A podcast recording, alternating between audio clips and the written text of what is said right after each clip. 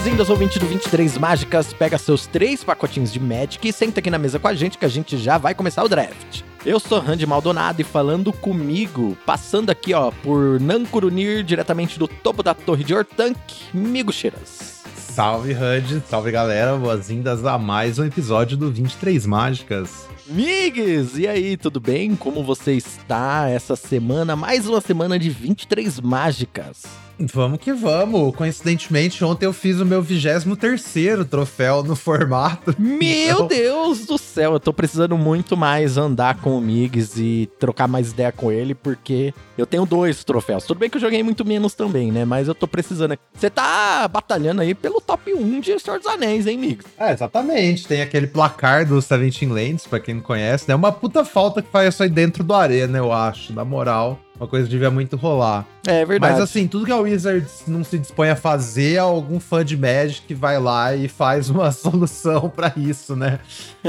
pra quem não sabe, a gente tem um placar de troféus no Seventeen Lands. É só dentre as pessoas que usam o aplicativo, né? E você pode, assim, sair do placar se você quiser. Eu acho, inclusive, você tem que botar para aparecer no placar. Mas aí aparece lá. Eu tô olhando aqui. Nesse momento, se filtrar por troféus, eu tô em oitavo lugar na edição. Caraca. Tamo na busca aí rumo ao top 1. Vamos que vamos. Porque é legal do draft tradicional que se você termina a edição em primeiros, vai ficar em primeiro para sempre, né? Nunca vai ter, tipo, um flashback igual nos Premier da vida, né? Ninguém nunca vai voltar pra isso. Ah, é verdade. Não tem como mudar o rank, né? Porque o MD3 não volta. O MD3 não volta, exatamente. Então vamos ver se eu consigo aí eternizar meu nome lá no, no website Seventeen Lands. Vamos ver, vamos ver. E hoje a gente vai falar sobre tudo, né? A gente vai falar sobre as mudanças aí do formato durante a semana, ver se consegue dar algumas dicas, né? É, vamos fazer um apanhado aí, né? A gente, a gente falou de questão mais teórica semana passada, então não atualizamos muito metagame. Eu acho que essa edição tá realmente ainda. As coisas ainda estão tão flutuando e mudando e tal. Tem alguns balanços no metagame para atualizar vocês, e é isso que a gente vai trazer hoje. Mas antes eu queria lembrar você, ouvinte, que você pode ajudar muito o nosso podcast aqui se você ranquear o nosso podcast no seu agregador de áudio. Inclusive, amigos, aqui no Spotify, né, que é um dos agregadores mais utilizados aí pela galera. Eu sei que tem gente que utiliza outros, mas o Spotify é um bom, um, uma boa métrica pra gente. Nós estamos com uhum. mais agora de 90 avaliações de 5 estrelas ou mais. Então, muito obrigado, ouvinte, por ajudar a gente. Oh, valeu demais, galera. Daoríssimo. E você também pode ajudar a gente compartilhando esse episódio nas redes sociais, nos seus grupos de Magic, no seu Facebook de Magic, onde você quiser compartilhar aí, no seu grupo de que você faz um joguinho ali no torneio no Macherino, com seus amigos que você joga no físico mesmo. Então, se você vai em uma lojinha de Magic, nos pré-release e tudo mais, pô, fala da gente, fala, pô, já ouviu o 23 Mágicas, que é um podcast que fala sobre limitado e tal. Lá você consegue pegar muitas dicas legais, teoria de draft, teoria de limitado. Então ajuda as outras pessoas a conhecerem o nosso trabalho também. Para seguir a gente nas redes sociais, é só procurar por 23mágicas. E se você quiser mandar um recado aqui pra gente, você pode enviar para 23mágicas.gmail.com. Inclusive, nós temos cartinhas hoje, mais de uma. oh, que delícia! Manda pra nós. A primeira carta que nós temos aqui é do Alexandre. Vamos ver o que ele falou aqui. Olá, amigos do 23 Mágicas. Eu me chamo Alexandre e já acompanho vocês desde o comecinho do podcast. Só escrevi agora porque eu não tinha um assunto interessante para conversar, mas acho que agora eu tenho. Nessa última semana, eu decidi ir mais para os decks lentos e percebi que em quatro drafts, mesmo indo bem de resultado, fazendo 2-3-0 e 2-2-1, então realmente bem legal aí, dois uhum. troféus e 2-2-1, né? É, acabei por quase que sempre perder por deck ou realmente perder por mil. Ah, tá, ele acabou perdendo ali milando o seu próprio deck, né? Aham. Uhum. Nisso eu queria entrar em dois pontos. Se no meio da partida eu perceber que o meu card advantage acabou sendo prejudicial por eu estar acabando com o meu deck, o que eu tenho que fazer para evitar um self mil? E aí, amigos, essa é a primeira pergunta. Tá. Ah, é ganhar o jogo, né? O negócio é, teoricamente... é que você...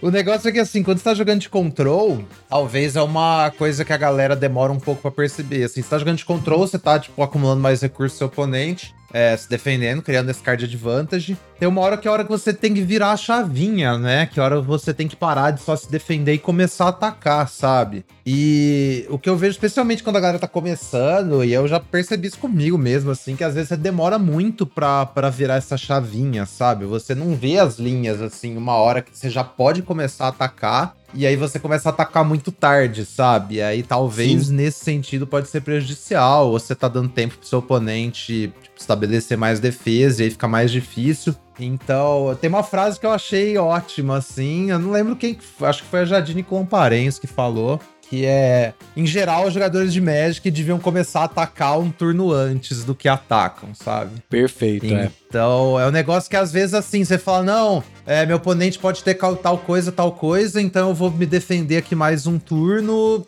mas às vezes se você já começa a atacar antes, você tá reduzindo a chance de seu oponente achar essas coisas que seriam os outs, né? Você tá colocando a pressão, sabe? Então, primeiro prestar atenção bastante nessas horas aí de, de fazer isso, saca? Porque até isso se acabando o jogo antes, o seu deck não vai acabar a tempo, né? Porque não importa, se você, você ganhar com o deck vazio, você ganhar com o deck com zero cartas, dá na mesma que com o deck com 10 cartas, sabe? Mas você tem que começar a atacar logo em algum momento. É aquela famosa control é só um deck agro que é mais lento, né? Que demora para matar o oponente, né?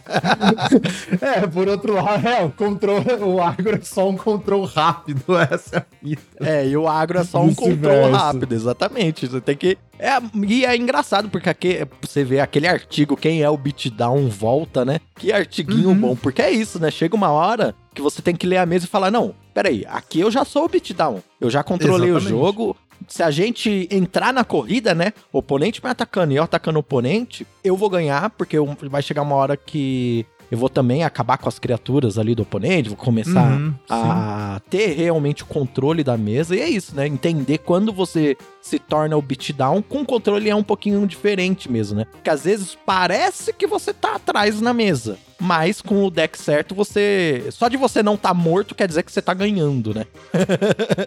é tipo isso, é tipo isso. É achar que negócio, ah, tem umas 5, 6 aqui que vai defender um monte de criatura, sabe? Ela vai defender qualquer criatura, mas e se ela começar a atacar e exigir, começar a exigir um champ block, sabe? Você lidar com as criaturas do seu oponente atacando ao invés de bloqueando. É Sim. tipo essa a ideia. É, e no caso do, do Senhor dos Anéis também, outro jeito de você é, contornar isso é ter um banho, né? Tomar um banho.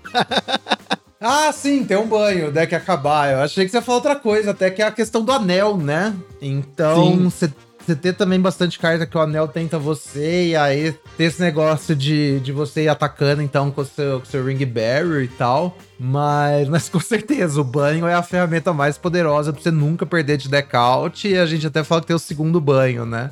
Na, na, prática, você quase nunca precisa, mas você lupar o banho pra ir nunca perder mesmo, que é a verdadeira inevitabilidade. Mas é isso, se você não tem acesso a banho, você tem que começar a atacar antes, basicamente. E aí, outra pergunta aqui que ele tem, ó. Um deck que tenha muitos cyclings de terreno, falando aqui de Senhor dos Anéis, né? E eu usar demasiadamente pode acabar afinando muito o meu deck? Pô, eu acho que não, sinceramente.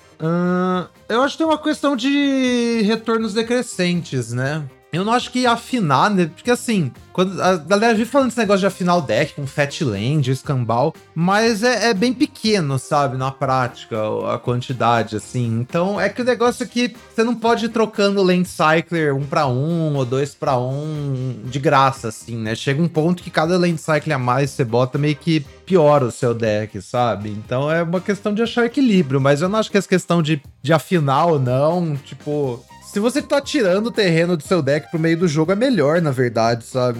Se assim, se afinar fosse uma coisa super estatisticamente relevante, seria até bom, porque você não quer comprar terreno no meio do jogo, né? Muitos terrenos. Só que na prática não, não é tanta diferença assim, na real, sabe? É mais uma questão de. Você não pode tirar terreno à vontade do deck também, porque tem a questão da mão inicial e você tem que ter as fontes, sabe? Sim. E é isso, ele manda um abraço aqui pra gente, né? Felicitando pelo podcast. Então, muito obrigado, Alexandre. Espero que a gente tenha respondido aí as dúvidas e muito obrigado por ter entrado em contato aqui com a gente. Valeu, Alexandre. E nós temos mais uma cartinha aqui do Fernando Port Santos. Ele mandou aqui pra gente, amigo. Olá, amigos e Randy. Primeiro, queria parabenizar o trampo incrível que vocês têm feito para cada vez mais popularizar o formato mais divertido de Magic. É isso aí.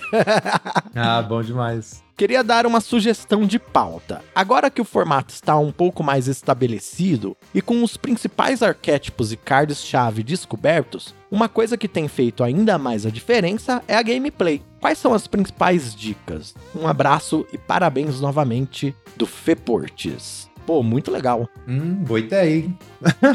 Inclusive, o, o, Alex gravou um vídeo recentemente. O Alex do, é o Cardio uh -huh. né, do Limited Sim. Level Ups dando algumas dicas ali de gameplay e tal, algumas coisinhas para você tomar cuidado de não dar uma misplay. E realmente, assim, esse formato, eu vi muita gente falando assim, erroneamente, na minha opinião, que é um formato que parece uma edição básica, que é meio simples. Eu discordo totalmente. Eu acho um formato bem uhum. difícil no questão de gameplay. Acho que tem um monte de sinergiazinha e um monte de detalhezinho que faz toda a diferença. E eu tenho tanta noção disso que eu tenho só dois troféus e o Mix tem 23.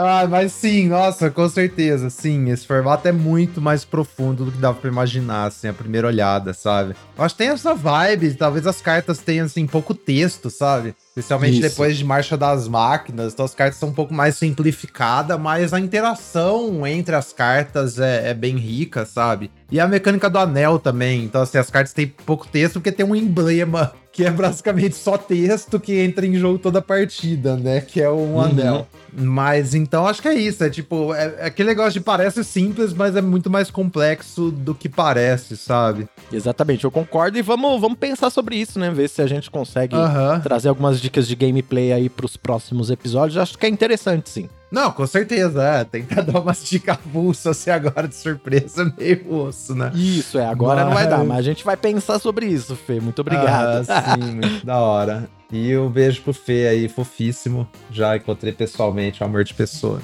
Isso aí, só pra finalizar aqui nossos recadinhos, eu quero. engasguei. Ixi. Nossa, engasguei legal aqui. Malu. tá bem agora? Tô bem. Eu sabia que eu tenho um super. Eu, te, eu sou um mutante, amigo, sabia? Eu tenho um único superpoder. Ah. Que eu é? consigo parar o meu engasgo, sabia? A hora que eu quero. Nó, louco, velho. É, eu tenho que me concentrar e fazer um gesto mágico, mas eu consigo. Uh -huh. Se a gente um dia se encontrar de novo e eu me bravo. engasgar, você vai ver eu fazendo. bravo, bravo. Enfim, eu queria dar um abraço aqui pro Eduardo Freitas, porque nessa semana eu tinha ganho um, um codiguinho ali no grupo do Migucheiras de 600 gemas. E eu falei, pô, vou sortear pro pessoal aqui do 23 Mágicas e tal. Postei lá no Twitter, né? Então você aí, ó, que tá ouvindo a gente, Uh, se você seguir a gente no Twitter, pode ser que eu poste mais coisas sobre isso. E pode ser que a gente faça até um sorteio aqui mesmo no programa, né, amigos? Alguma coisa assim. Se eu ganhar mais algumas geminhas ali, eu vou dar uma sorteada. Então, só um abraço aí pro Eduardo Freitas, que ganhou 600 gemas aí. Não, valeu, Eduardo, aí por acompanhar. Valeu a galera que, que compartilhou lá a postagem, participou do sorteio. Todo mundo que tá seguindo aí nas redes. Mas, mas é, sem recadinhos. Vamos, vamos abrir esse pack aí que eu quero ver o que tem pra nós. Então, beleza, vamos abrir agora um pacotinho de Magic.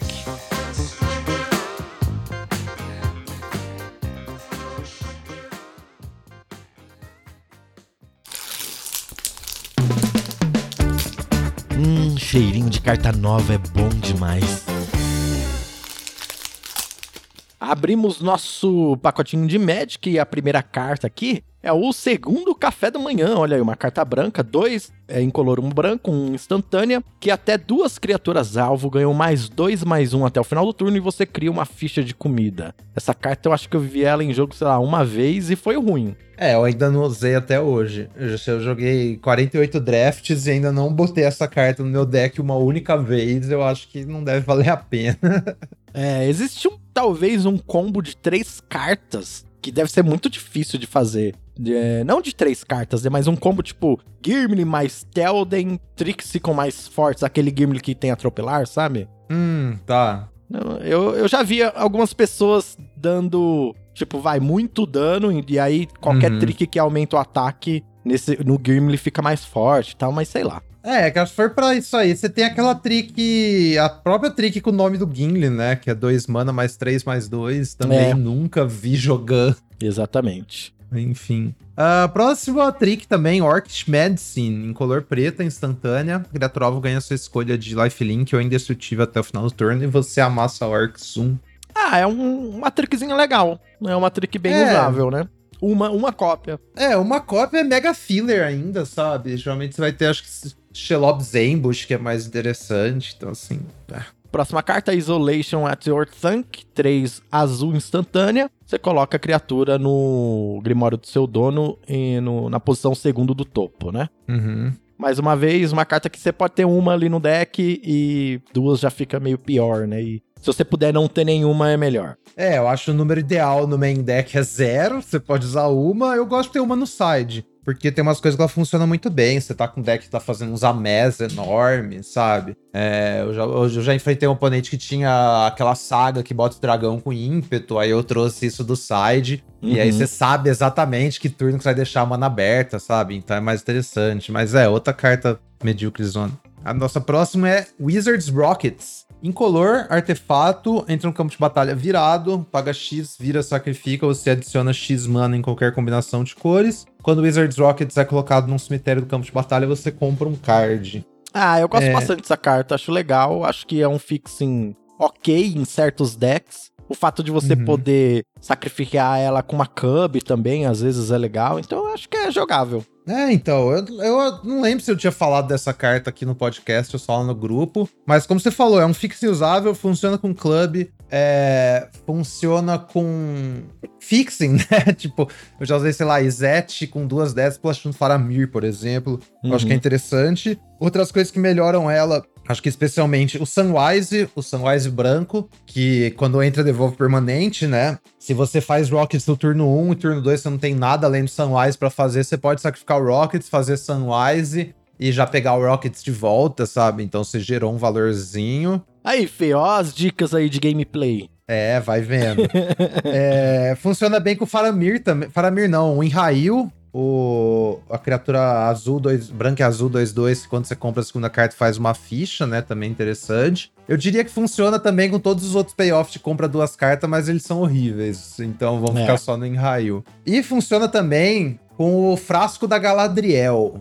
Ah, sim. Esses de o frasco da Galadriel, pra quem não conhece, é uma rara, que é 3 mana, vira gera uma de qualquer cor. E aí, quando você compra uma carta, se você não tiver nenhuma carta na mão, você compra duas. E quando você ganha vidas, você 5 ou menos de vida, você ganha o dobro de vida. Especialmente forte com o frasco, irmão tem um Orzhov curva baixa, que é o deck que é frasco, né? Pra você gastar sua mão rápido e comprando mais. E aí o Rockets é muito bom, porque você faz o Rockets, é uma carta barata, então te ajuda a esvaziar a mão. E aí, se você não tem nenhuma carta na mão, então assim, eu comprei o turno, não tinha nada, eu comprei no turno, file, jogo as duas. Aí eu estouro meu Rockets, vou comprar duas, porque eu não tenho nenhuma na mão, saca? Uhum. Então ela é tanto baratinha pra você jogar antes, pra esvaziar sua mão pro file, quanto a hora que você já tem o file em jogo, ela compra duas cartas. Comprar dois cartas por um mana é assim, absurdo. E o file é muito bom com o anel tenta você também, porque então você esvazia a mão antes do combate e você ataca, compra duas e descarta só uma, saca? Sim, é verdade. Então, fica a dica aí. Eu acho que nesses pontos, assim, então, vamos recapitular a lista. É File, Sunwise, Improvised Club,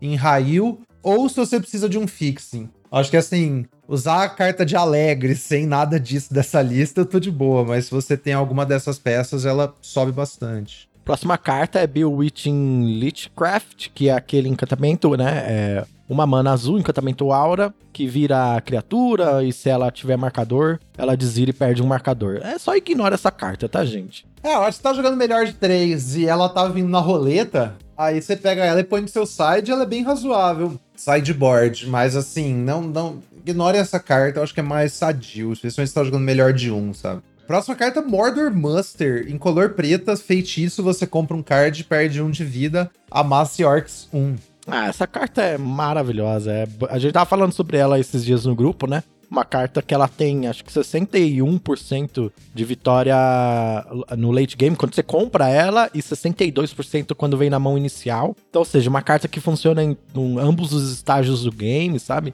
Muito boa mesmo. Sempre sólida, se substitui. Não, é muito bom, é muito bom. Se eu não me engano, tá nas minhas, tipo, top 5 cartas mais draftadas da edição Murder Master. A próxima carta é uma carta que eu ainda não usei, e isso pode refletir até no porquê que eu talvez não esteja fazendo troféus, não sei. Que é a Lembas, um artefato de duas manas, que quando entra no campo de batalha você dá evidência 1 e compra uma carta. Você pode pagar dois, virar e sacrificar para ganhar três de vida. E quando Lembas é colocada no cemitério vindo do campo de batalha, ela volta pro Grimório do seu dono. É uma carta que tem que ter o deck certo para usar, talvez, não sei. É, eu já usei num deck ou outro essa carta, sabe? No geral não me empolga, mas. Mas no W Control, assim, eu joguei, já fiz mais de um troféu com o W e coincidentemente nos dois tinha Lemba, sabe? Hum. Então, assim, é uma cartinha ok, não é nada demais. Ela no W funciona legal com seu Enrail também, e aí depois você ganha vida, ainda mais se você tá usando coisa tipo banho. Que é, se você, quer, quer prolongar morrer, o jogo, né? né? Exatamente. Essas cartas de food aí, Bill Pony, Aquele 2-3 faz uma food. A Beirágua, coincidentemente, eu tinha nesses dois decks também. Então, especialmente nesse deck de não morrer aí. Mas não é uma carta muito prioridade. Talvez dá pra você usar no, no Simic Vidência. A gente vai falar mais tarde desse deck. uh, próxima carta é o Relentless Rohirrim. 3 vermelha, 4-3. Quando entra no campo de batalha, o anel tenta você. Pô, essa comum é bem legal, um drop 4 bem sólido, que funciona hum. em mais de um deck vermelho, né? É bom no Izzet, dá para fazer. O Izzet é um arquétipo que tem mais de um deck, né? Dá pra fazer mais control, mais agro, uhum. mais anel tenta você, então é uma carta legal. É bom em qualquer deck, velho. Exatamente. Uhum. A desvantagem é ser 4 mana, mas ainda é melhor do que a maioria das cartas de 4 mana do formato. É, troca pra cima, é interessante. Próxima carta é o Mirrormere Guardian, um anão soldado, duas manas verde, 4 2. Quando ele morre, o anel tenta você. Não, ok também. É, é outra que eu não, não acho ruim usar. É, super honesto. Vou, vou pegar e vou usar nos meus decks verdes. E é isso aí. A próxima é Haunt of the Dead Marshes, preta 1/1. Quando entra no campo de batalha, você evidência 1, paga 3, você devolve ele no campo de batalha do cemitério pro campo de batalha virado, ative apenas se você controla uma criatura lendária. Essa é aquela cartinha que parece que ela não faz muita coisa, mas no final ela faz sim, né? É bem legal, eu gosto dessa carta. É, ok, em alguns decks eu acho. Essa aí tem um pouco mais de o que, que seu deck tá usando, sabe? Isso, tipo, é verdade. Então, mais no Golgari, que você tem o Velho Salgueiro Homem, ou então um Orzhov com Denethor, ou assim, um deck que tem o Gollum, ela é muito bom com o Gollum, que negócio é você ficar lupando e pá. Aí talvez um decks mais agressivos, assim, curvar e atacar, não é tão interessante, mas nos decks mais lentos ela é bem legal. É, aqui foram as comuns do nosso pacotinho. Qual seria o seu pick? Acho que seria Mordor Muster. Mordor Muster vida inteira, essa carta é, é. insana. É. É, o famoso começar o, o, draft com um drop 2, né? Seria interessante. Entre todas Nossa, as drop... cartas, você sempre uhum. dá essa focada nesse drop 2, né? Sim, na melhor cor ainda. Não tem erro. Próxima carta é Saruman Trickery, uma mana azul-azul, instantânea, countera a mágica alvo e amassa Orc Zoom. Essa é insana também, melhores incomuns da edição, tranquilamente. Tipo, Nossa, quando cinco, o assim. oponente assim. joga isso em cima de mim, eu quero bater minha cabeça na parede. É, nossa. É complicado, é complicado. Uh, Erkerbrand, Lord of Westfold, 3 vermelha, criatura lendária, humano soldado, 3/3. Toda vez que Erkenbrand ou outro humano entra no campo de batalha sob seu controle, as criaturas que você controla ganham mais um, mais zero, até o final do turno. Essa é uma carta que, assim, ela não é ruim, mas toda vez não. que eu vi ela em jogo, me pareceu que, assim, que ela fez um pouquinho menos do que precisava, talvez. Uhum. Tipo, aquele drop 4 comum parece ser melhor porque o anel tenta você, sabe? Ah, sim, sim. É, no, no vácuo, acho que sim. O anel o drop 4 é melhor. É, acho que o quebrante fica mais interessante quando você tem, tipo, múltiplas coisas que botam dois humanos, né? Hali, Elmer, Protect of Gondor, saca? A gente tá falando dessas coisas e a carta fica mais interessante. Mas o problema é uhum. é que você tem essas três cartas, você tá jogando de Boros. E aí você tem um problema, acho que um pouco mais sério, né? É, você tá aí no arquétipo que hoje em dia a gente considera, acho que talvez o pior arquétipo, que é o Boros, né? Tranquilamente o pior. Interessante que no no, no Seventeen Lands, teve, tá acompanhando assim, a movimentação dos últimos dias, se você filtrar só por top players, é, o Boros tá cada vez sendo menos jogado e a win rate dele não sobe, saca? Que era pra gente esperar, né? Que se o Boros for cada vez menos jogado, a galera vai, tipo, começar a sobrar mais e o deck vai ficar melhor. Só que não, o Boros tá cada vez menos jogado e o rate continua a mesma coisa. Então, assim, é só a galera caindo na real mesmo, sei lá. Sei lá, esse deck, ele era bom no início do formato porque os outros decks ainda não tinham sido descobertos, eu acho. Exatamente. Sim, sim. Próxima carta é a Boca de Sauron. 3 azul preta, 3 4, criatura lendária, né? Quando entra no campo de batalha, o jogador alvo mila 3 cartas e você amassa orcs X, sendo X o número de instantâneos e feitiços no cemitério daquele jogador. Ah, boa carta. Boa carta pro seu B. É, boa carta no deck certo, né? Tem que ser um deck ali hum. meio de spells, né? Inclusive, Sim. com ela aí, e aí, qual seria o seu pick 1, hein? Você ainda iria de Mortal Muster, ou iria de Saruman's Trickery, ou de Boca de Sauron? Uh, Trickery, eu acho. Acho que Trickery é. por... Claro que no, no, se você tá no Dimir, Trickery ainda é, mais, ainda é melhor do que o Boca de Sauron, sabe? Tipo assim, claro que o teto do Boca de Sauron é muito maior, mas eu acho que Trickery, além de ser uma cor só, né? Ainda é uhum. é uma carta melhor no, no, no, próprio deck, sabe? Porque você pode ganhar com qualquer coisa de 5 mana, mais ou menos, né? O que não falta no Dimir é jeito para você ganhar o jogo, sabe? Então, pegar Sim, a carta é. que vai ser melhor na, na mão inicial, que é a Saruman's depois a gente se vira, porque assim, Boca de Sauron é um dos melhores finisher? É, mas um Troll de Casar de Doom vai ganhar igual. Exatamente, concordo plenamente. E qual é a nossa rara da vez? A nossa rara é uma rara mítica, é Radagast ou Marrom. Duas verde-verde, 2/5. Toda vez que o Radagast ou outra criatura que não seja ficha entra no campo de batalha sob seu controle, você olha o X cards do topo do seu Grimório, sendo X o MV daquela criatura. Aí você pode revelar uma criatura que não divide um tipo de criatura com uma criatura que você controla, dentre esses cards, colocar na sua mão e o resto vai pro fundo. Pô, me parece uma carta legal de construir um deck ao redor. É, eu acho que assim, você começa com uma carta verde, essa carta é insana quando funciona. E ela é duas verde, né? Tá um pouco restritivo, mas assim, eu acho que verde tá num ponto que a gente já sabe quais são as cartas verdes boas e elas não são muitas. Então acho que é fácil de você perceber se verde vai estar tá fechado, você tem que sair do deck, sabe? Hum, Inclusive é uma, é uma coisa que eu ia trazer como tema pro episódio, mas a gente tem aberto uma rara verde aqui, acho que foi bem legal. Que esse negócio de começar com uma carta verde, né? É bem fácil de você determinar, ainda no primeiro pack, se verde tá aberto ou não, tipo. E aí você sair do deck se precisar. O que a gente tem de comum verde nesse pack? A gente tem só o anão, que é o Mirror, o Mirror Guardian. Tá. Uhum. E só ele, é. É, só. Tá aí, você pega a Radagast. Se o Mirror Mare não roletar, aí você dá uma repensada, sabe? Então pega o Radagast uhum. aqui, tenta achar uma outra cor que tá aberta, né? Uhum. Você parear com verde. E aí, vê aí como é que vai estar tá os piques 6, 7, 8, e especialmente se o Mirror Mare roleta ou não, sabe? Se o Mirror Mare não roleta aqui, aí talvez você vai para outra cor, né? Mas acho que a roleta do pack 1 é bem importante quando você começa com uma carta verde. Mas assim, dá para começar fácil o Radagast. É muito bom, é muito bom. Já joguei já com essa carta. Então é isso, esse foi o nosso pacotinho de hoje. Muito legal, alguns aprendizados, algumas dicas. Vamos para o assunto principal da semana de hoje.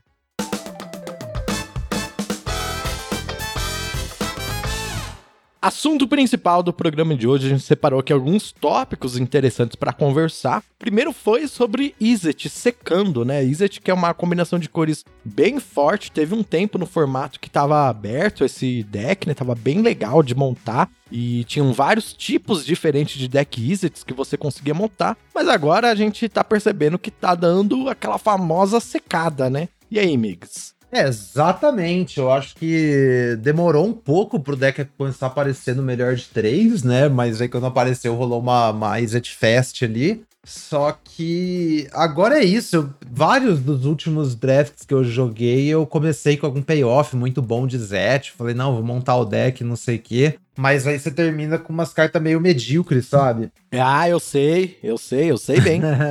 então tô olhando aqui de, do dia 15 pro dia 16. Então, em dois dias, joguei com o Zet três vezes, sabe? E tudo 2-1, 2-1, 2-1, com os decks meio medíocre, assim. E eu acho que é essa resposta do metagame, sabe? Então, se você procurar lá no, no Silent Lands, o metagame dá melhor de um, né? O Izet, ele se tornou o deck mais jogado dentre top players e com a win rate mais alta. Ele passou Rakdos. Então, assim, desde o começo do, do formato, Rakdos era o melhor deck, por assim dizer. O Izete acabou passando o Rakdos. Acho legal só comentar que é uma previsão que você mesmo tinha feito, a gente tinha feito, né? Umas semanas atrás, até que, ah, acho que na fita é que Rakdos é um bom deck, mas muito porque tava aberto e que se uhum. Paizet era só melhor, né? E é verdade, né? Aparentemente. Sim, sim. É, eu acho que assim, o, o, teto do Izete, quando a gente tá falando da melhor versão do Izete, ele é tier zero no formato, sabe? Nenhum outro deck do formato chega perto de competir, saca? E o que eu acho é que no começo do metagame o Izete não tava tão disponível. Pelo menos o Rakdos tá muito mais disponível, o Rakdos era muito mais óbvio, né? Então a galera foi muito mais pro Rakdos. E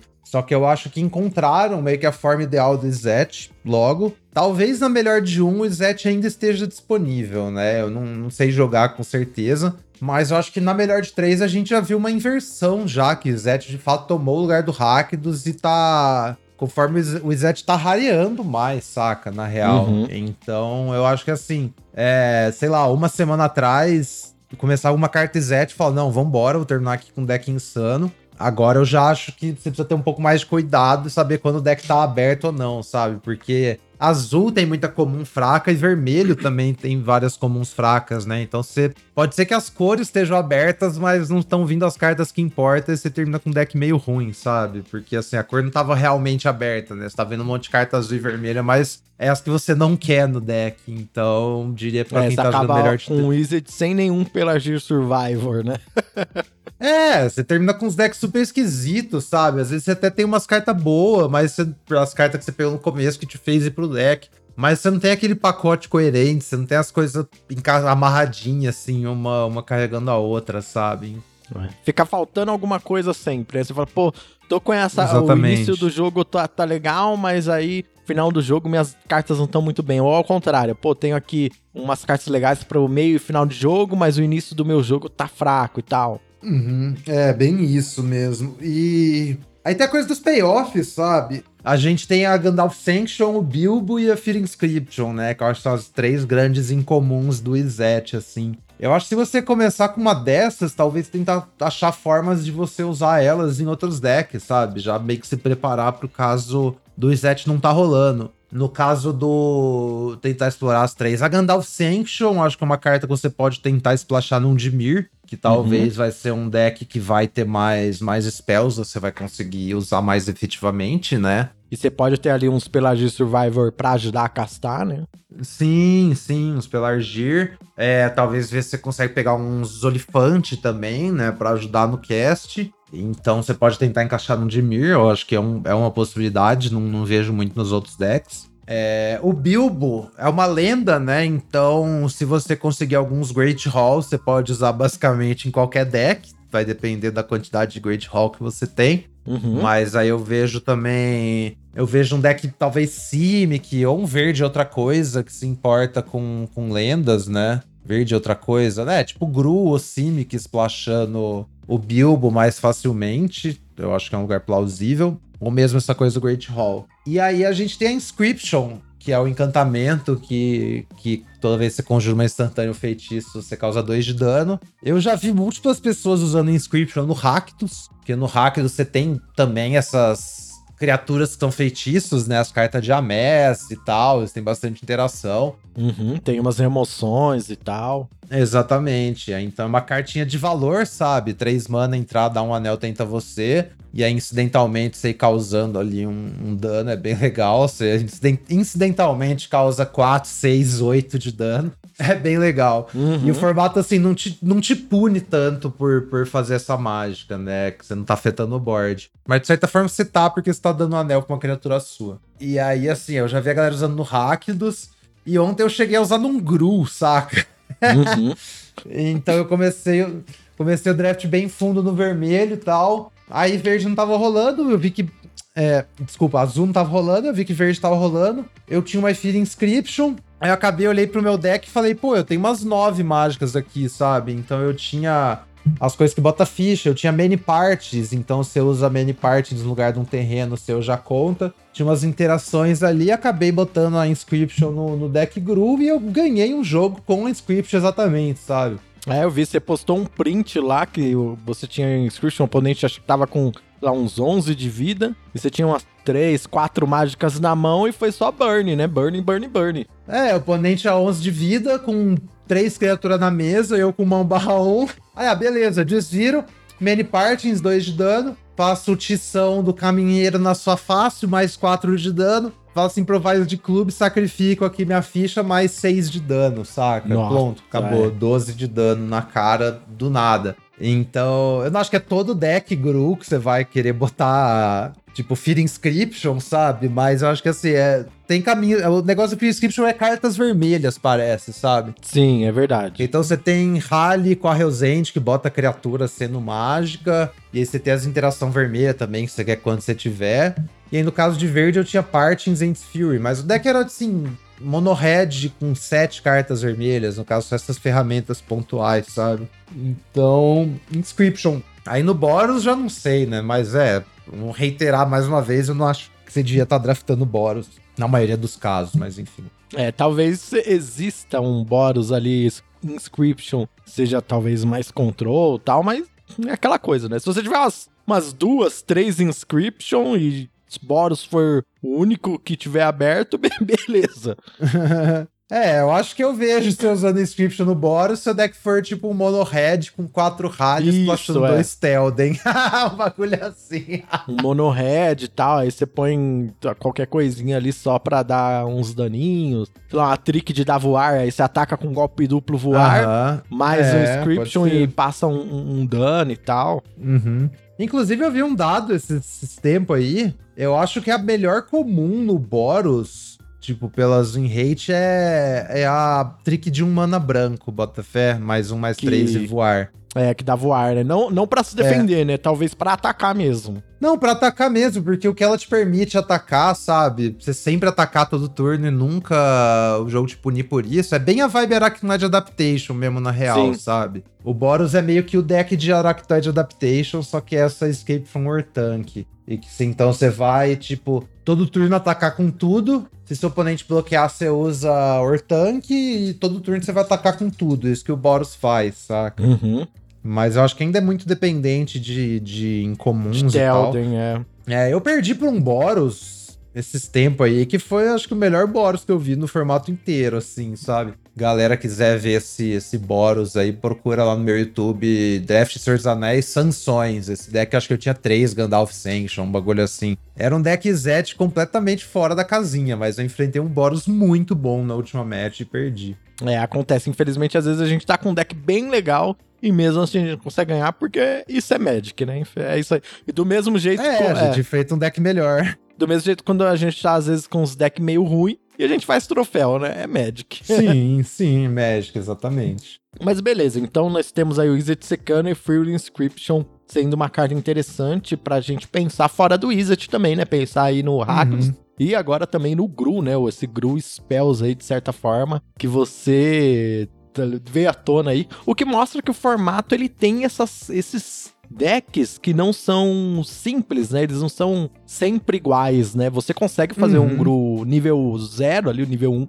que é o Gru que vai ter criaturas com 4 de poder, vai atacar tal, mas você consegue também, dependendo da sua navegação, se você se tiver aberto ali, fazer um Gru diferente. Mostra que o formato tá realmente sempre evoluindo e bem legal, né? Bem aberto para novas coisas. Bem da hora mesmo. Por falar em estar aberto no... para novas coisas, uma das pessoas lá do grupo do, de apoiadores do eles mandou um deck pra gente de vidência, né? E a gente ficou tipo, e aí? Exatamente. Grande Guima Canoas, já começar um abraço aí pro Guima. Mandou despretensiosamente um print de um deck lá, tá lá, 3-0, galera. Deck de evidência, na moral, cheio dos elfos. Eu falei, pô, por favor, manda o log aí que eu quero ver as partidas e tal. Ele não só mandou o log, como mandou um parágrafo aqui, uma mini deck tech. Opa. Então eu vou eu vou ler para vocês, depois comentar, porque eu vi os jogos e tal, né, no, no Silent Lands. Então vamos lá. Abre aspas. Perdi algumas gemas para aprender o deck.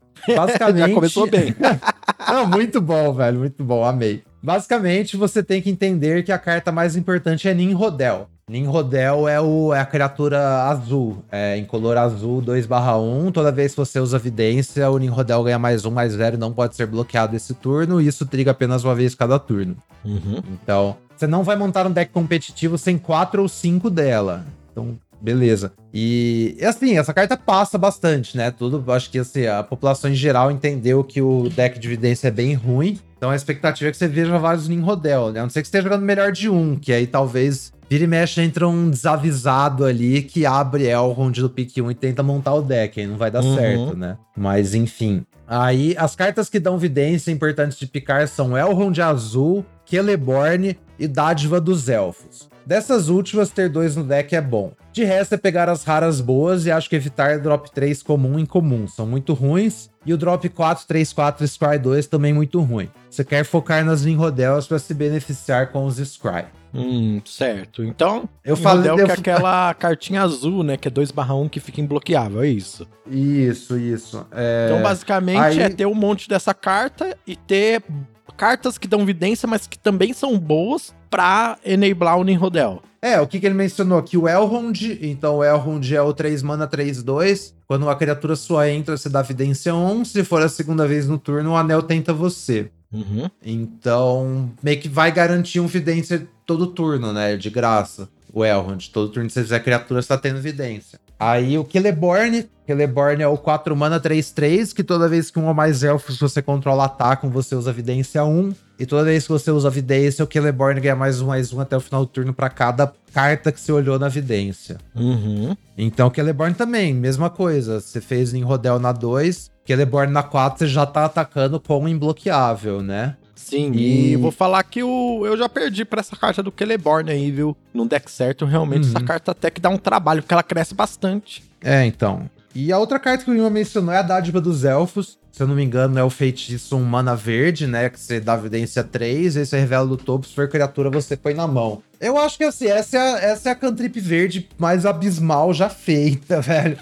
Mas. Mas eu entendo que se você tem 4 ou 5 Ninrodel, ela na real é uma boa carta, sabe? Porque ela vai ligar suas Ninrodel por um mana só e continuar, tipo, passando pelo seu deck, sabe? É, então... e faz sentido num deck de muitas criaturas, porque você busca outros Ninrodels que vão uhum. trigar Ninrodels é, junto com o Elrond, por exemplo, né? Você busca uhum. também o Elrond, então é, sinergiza bem essas três cartas. Ninrodel, Elrond, Dádiva dos Elfos Celeborn. Essas quatro, né? Elas, elas sinergizam bem. Dá aquele medinho, né? Daquele deck de elfos, como a gente falou, que a sinergia, às vezes, sei lá, uma remoção quebra tal. Uhum. Mas realmente é um plano. É, porque a fita é. A galera não deve dar muita moral pros Ninrodel, sabe? Aí o negócio é você ter uma densidade boa dessas cartas que vão dar evidência todo turno. É, umas outras cartas que eu queria mencionar, assim. Tem o Cavalos do Bruinen, que eu acho que é uma carta muito forte, que você devia picar alto, tipo, anyway, sabe? Sim. Que é aquela de 5 mana que dá bounce em duas coisas e, e você dá evidência também. Sim. Você dá evidência, o anel tenta você. É muita coisa por, por seis manas, né? Por cinco manas, aliás, desculpa. Pensando nessas cartas que a gente tá falando aqui, aquela cantripzinha que compra uma carta talvez seja legal também. A cantripzinha compra uma carta, acho que é usável, uma carta também que você vai pegar, tipo, alto de toda forma. Essas instantâneas são bem legais o Celeborn, né? Instantâneas dão vidência. O Guima, no caso, ele tava usando um Shower of Arrows no deck, que é o naturalizar lá de três manas, né? Destrói artefato, encantamento, criatura com voar, vidência 1. Acho hum. que assim, mega filler, né? Idealmente você não quer usar no deck. Mas você pode usar, porque é uma coisa que vai te dar evidência instantânea. Então você liga o Celeborn. É, outras cartas que eu acho que você quer, a Arwen em comum, com certeza você quer. Sim, e ela roleta bem fácil, né? Aham, uhum, sim. E aí as raras também, né? A Galadriel e o Elrond você já usa. Eu acho que a Galadriel é uma carta que você pega alto de todo jeito, porque ela é boa com o anel tenta você, independente do, do deck. Mas aí o Elrond também melhora, então se você tiver esses evidências repetido. E acho que outras coisas que ajudam é o Iron's Gift, né? O Draw lá, 4 mana, evidência 2, compra duas. Isso aí também é uma carta que você quer de todo jeito. Sim. Aí se você tá nesse rolê em rodel, você pode usar lembas também. Então lembas vai te dar uma evidência e vai se substituir. E aqui o Guima tava nesse deck, tava splashando a portas de Durin. Que eu não sei se você lembra quando eu tava falando do Open que eu mencionei o Groove Evidência, sabe? Uhum. Então a Portas de Durin faz você fazer evidência todo turno também. Também é uma carta bem interessante nesse deck se você tiver como splashar. É, e ela coloca criaturas atacando, né? Dependendo, você pode colocar Sim. já um outro Ninrodel e, sei lá, uhum. é, mudar os triggers ali da vidência para também já dar imbloqueável para ele, umas coisas assim. É, um monte de coisa assim. Então, é isso. Acho que esse core aí, Ninrodel, Elrond e Celeborn são as cartas mais importantes, né? Aí tem essa suporte, coisas que eu acho que são ciladas. O 2 mana, um 3 que evidência quando ataca. Cilada, é muito cilada. fraco, é muito baixo impacto. O 3 mana 3-2, segundos da vidência cresce, eu acho que é cilada, é muito baixo impacto também. Uhum. Mesmo se cresceu uma vez, ainda troca para baixo.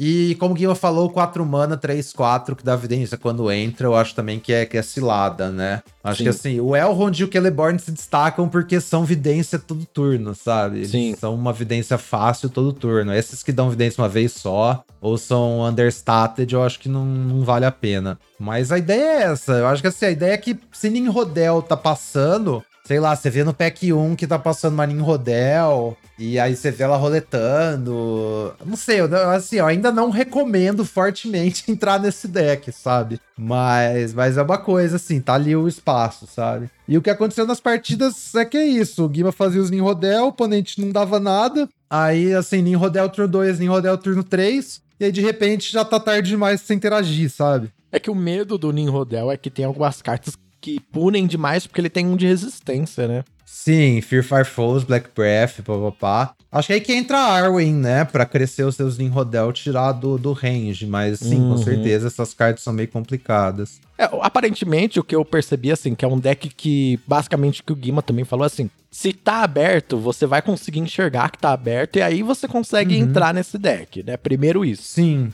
E outro Isso. que é um deck que me parece que é um deck tempo, né? É um deck que uhum. não é para você pôr aquele 1-3 e defender. Não, não. Você tem que atacar todo turno e colocar o oponente uhum. em xeque.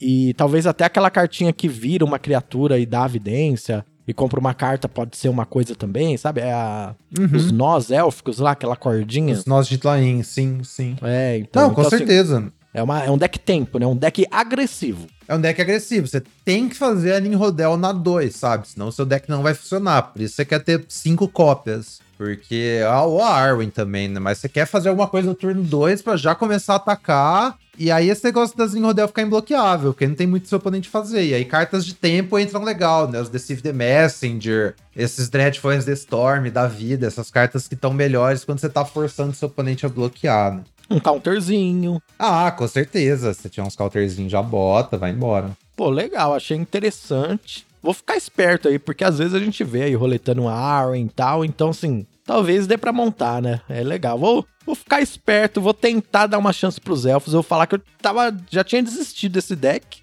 mas o Guima Canoas aí deu uma pontinha de esperança élfica para mim. É, boa sorte a galera que for tentar. Eu também já tinha desistido, eu já tinha basicamente aceitado que o Simic era só mana e draw, sabe? E cartas. Uhum. Inclusive tinha feito um troféu. Então, eu não sei, a gente já falou desse Simic em outro episódio? Acho que não. A gente né? chegou a comentar, sim, é, que o Simic não é um deck de elfos, é um deck de você ter boas cartas azuis, boas cartas verdes, ter draw, é, ter uns splashes legais ali, dependendo e tal, e é isso. Tipo, Galadriel é um, uma carta, por exemplo, que é de um anel tenta você, né? Você não quer um, um deck de elfos com Galadriel. Se você tiver um bom deck de um anel tenta você com a Galadriel, já tá ótimo. Isso, e aí você bota incidentalmente umas vidências ali no seu deck. Eu peguei uma Galadriel esses dias, P1, P1, que ficou muito legal o deck. Mas eu terminei 2-1 só, perdi a final. Perdi a final, inclusive, uma pessoa que tá acima de mim no placar de Seventeen Lands. Foi um confronto direto. E eu pereci. Essa partida tava valendo, hein? Mas, enfim, a Galadriel, e aí você termina com. Tanto os seus anel tenta você são insano, quanto os seus vidência incidental são insano, né? Então a gente fala a dádiva da Arwen, a cartinha lá dos nós, né? De virar criatura, evidência 1. Uhum. Então, o, o, Cavalos do Bruinen. Cavalos do Bruinen é uma carta fantástica também. Mas é isso, acho que tem, tem coisa pra Simic, assim. Simic é muito mais jogável que, que Boros, por exemplo. É, legal. E a gente tem aqui o próximo tópico que você pôs aqui que eu tô curioso, que é o retorno do rei, o retorno da cor preta. Como é que é? Os decks pretos agora voltaram a ficar abertos nessa semana para você, ô Mix? É, eu acho que essa, com essa ajustadinha aí da galera se ligar mais no, no Izete, o preto ficou um pouco. Tanto se ligar mais no Izete quanto se ligar mais no verde, sabe? Uhum. Eu acho que tanto o Izete quanto o verde, em geral, subiram na pick order da galera. E o efeito oposto Então, assim, se essas pessoas estão pegando as cartas azuis, vermelhas e verdes mais alto, tem alguma cor que estão pegando menos. No caso, as cartas pretas estão começando a aparecer mais, sabe? Eu tô fazendo uns drafts assim que tá aparecendo umas coisas bizarras. Pick 6, 7, 8, você vê umas cartas pretas fortes, sabe? Que assim, antes você não via, porque antes a galera ia com fome mesmo, todo mundo pra cima das cartas pretas. Acho que antes a galera, inclusive, pegava a carta preta, mesmo sem saber direito o que ela fazia. Tipo, ah, uhum. é preta, eu vou colocar aqui no meu deck, sabe? É, meio que nos primeiros dias a gente só jogava de preto, porque as cartas pretas eram muito boas e a galera em geral não sabia disso. Só que todo mundo ficou sabendo rapidamente, então preto foi secando, né? Só que a partir do momento que a galera ficou sabendo que as outras cores também são fortes, o preto tá então voltando a aparecer de novo. Exatamente isso. Então, assim, aproveitem, galera. Eu acho que se Zet é tipo o tier 0 do formato, acho que nesse momento o tier 1 do formato é exatamente Rakdos, Dimir, Orzov e. Eu não falei, Golgari. Pô, os quatro decks pretos, eu acho que assim. Os quatro decks pretos são muito bons. É, as cartas pretas funcionam muito bem entre si, funcionam muito bem com as outras cores também. Então acho que assim, a gente voltou para um ponto que acho que a estratégia mais segura no formato é tentar ficar, tipo assim, tentar começar com cartas pretas se possível, sabe? Você acha que Senhor dos Anéis já colapsou no sentido de, pô, a gente já descobriu os decks e tal, então agora é leitura de mesa e tal, é que nem aconteceu com Marcha das Máquinas? Pô, eu acho que com esse negócio do deck de evidência aí que a gente viu essa semana, não, na real, saca? Uhum. Eu até tava achando, mas depois de ver, assim, no mesmo dia o deck de evidência e o Gru Spell, sabe? Eu acho que deve ter mais um pouco de coisa ainda para explorar desse formato, viu? Pô, eu fico muito feliz, amigos, porque esse é um formato que no início a gente tava ali um pouco receoso e tal. A gente já falou aqui, né, que a gente go tá gostando desse formato, mas agora a gente pode bater o martelo mesmo, que esse formato é show! Nossa, show demais, show demais. Tá tendo flashback de Kamigawa Neon Dynasty na arena e eu só tô jogando Senhor dos Anéis. É, Olha, esse, é, é um, é um bom indicativo, hein? Sim, exatamente. Tipo, eu não. Eu, eu, nem cogitei abrir um draft de Kamigawa esses dias, porque Senhor dos Anéis, sabe? Senhor dos Anéis vai acabar logo, velho. Vamos, vamos curtir. Pô, que legal, fico muito feliz. É uma coleção que sempre vai estar tá dentro do meu coração, porque eu curto muito Senhor dos Anéis. Eu piro hum. demais jogar com as cartinhas. Eu, nossa, tô jogando com o Sam. Nossa, é o Bill, nossa, o Saruman, não sei o que. Então, assim, pô, é, eu acho que é um set pra mim, né? E pras pessoas que são fã também, uhum, que a, além da gameplay, além do set ser legal, ele ainda ganha esse espacinho especial no coração das pessoas por ser de Senhor dos Anéis e as pessoas serem muito fãs, né? Não, com certeza. Se eu que não, não ligo pra franchise, tô curtindo tanto, imagina quem gosta, sabe? Acho bom demais. E agora falando assim, do resto dos arquétipos, por exemplo, Azorius aí, que é um deck que muita gente até fala que é um deck que não existe, eu discordo, eu acho que existe sim, mas tem peças chaves ali para você utilizar e tal que, que você acha do resto dos arquétipos? Como é que tá o formato nesse sentido? É, então o que que sobrou, né? A gente falou ali dos do cinco decks, né? Aí de baixo para cima, acho que Boros se destaca mais embaixo. Acho que realmente não, não tem muito para onde ir. Talvez Boros melhore nos próximos dias, se ficar um pouco mais aberto, mas eu, eu não sei, eu tenho a impressão que sempre vai ter alguém na mesa que não, que não se ligou, sabe? Vai tentar montar esse deck. Eu acho que ele é um deck sedutor, Migs. Eu acho que quando você vê Sim. cartas baratas e agressivas, você vê um Telden, vai ter sempre alguém que vai cair na sedução do Boros, que é um deck muito sedutor. Sim, eu também acho, mas acho que o problema estrutural do deck ter tão pouco anel tenta você é meio difícil, sabe? Então realmente teria que ser assim, uma pool que tá muito premium, que você vê, viu muito aberta as cartas e tal. Aí de baixo para cima, assim, Selesnia e Azorius estão bem próximos. É... Assim, Selesnia acho que tá um pouco mais para baixo também. Eu diria que tá lá para baixo, junto com, tipo, perto do, do Boros. Sim. É, a não ser que você esteja fazendo uma coisa mais multicor, que você tenha, tipo, múltiplos Frodos, tem uma base de mana boa e tá juntando outras lendas, sabe? É, eu acho que Selesnia cai nesse, nesse pacotinho aí também do, do deck que só é Selesnia até o, drop, até o drop 3, sabe? é, tipo isso, sabe? Eu acho que assim, tem um jeito certo de montar Selesnia, é tipo o, igual eu falei do Simic, que você tá. Você não tá indo atrás das cartas de food, você tá montando aquele, aquele deck multicor, que você tem uns Frodo e tal. Então acho que também não vai fugir muito disso. Porque eu não vi ainda a fórmula do, do, do negócio de food funcionando, né? Uhum. O da Fore tava, tava pregando a palavra dos cachorros lá. Os ah, cachorros dos vi cogumelos. pregando a palavra dos cachorros, fiquei meio. Ih, não gosto muito desse cachorro, não, hein? Então, é, o negócio é vários. Se você tiver vários many partings e tal, as cartas dos cachorros melhoram um pouco. Mas se eu tiver vários many partings, eu posso montar um Legends muito louco, multicor também, sabe? É. Aí, tipo, não vou perder tempo com cachorro. Fazer outras coisas no turno 2. Eu acho que é talvez o sentido assim. É, você tem vários mini parting e mais nada tá aberto no draft, sabe? Você tá draftando com pessoas é. muito difíceis, sei lá, um pod draft uhum. da vida no grupo My Angels lá que a gente joga com o um grupo de apoiadores do Miguxeiros, que todo mundo drafta muito bem, é muito difícil você terminar com um deck legal.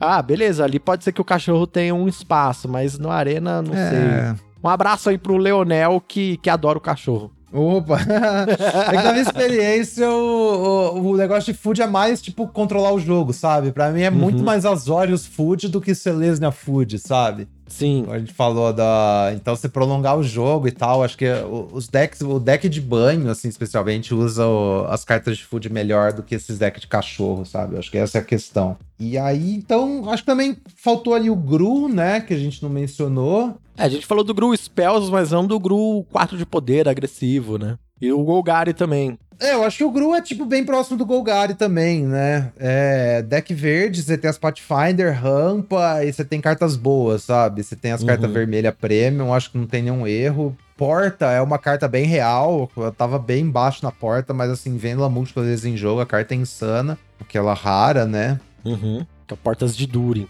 que a gente falou ali sobre o Gru Scry, né? Então, assim, se for finalizar uma figura aqui, Seria tipo Tier 0 e Zet, só que cuidado, muito cuidado, porque quando não é Tier 0, ele tá mais pra Tier 2. Aí, Tier 1, a gente bota os decks pretos, né? Rakdos, Dimir, Golgari e Orzhov, que eu acho que eles são muito próximos, assim. E assim, também de preferência não splashar, sabe? Quando vocês puderem, galera. Eu acho que eu tô vendo a, a galera splashando demais em geral nesse formato. Não, nessas quatro cores, pelo menos, você não precisa. Você não precisa splashar, sabe? Nem Lizette. Aí eu acho que diria que logo abaixo, assim, então, num, num tier 2, por assim dizer, a gente botaria o, o Gru. E aí esses decks. Esses decks de Splash, né? Então, tanto Gru quanto Celesian Splash, quanto Simic Splash.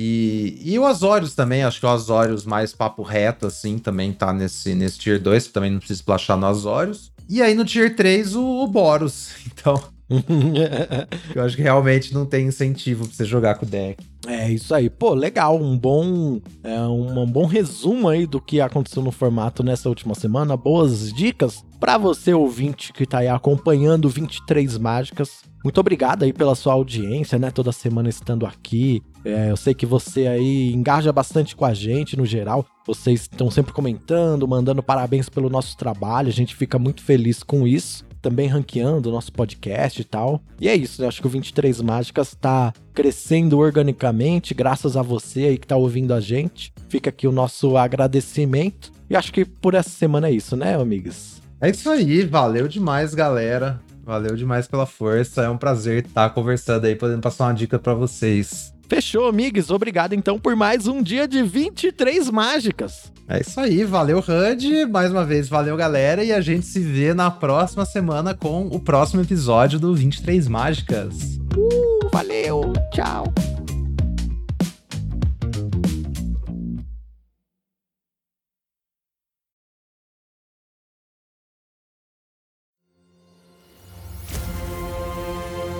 Este programa foi editado pela Grimório Podcasts.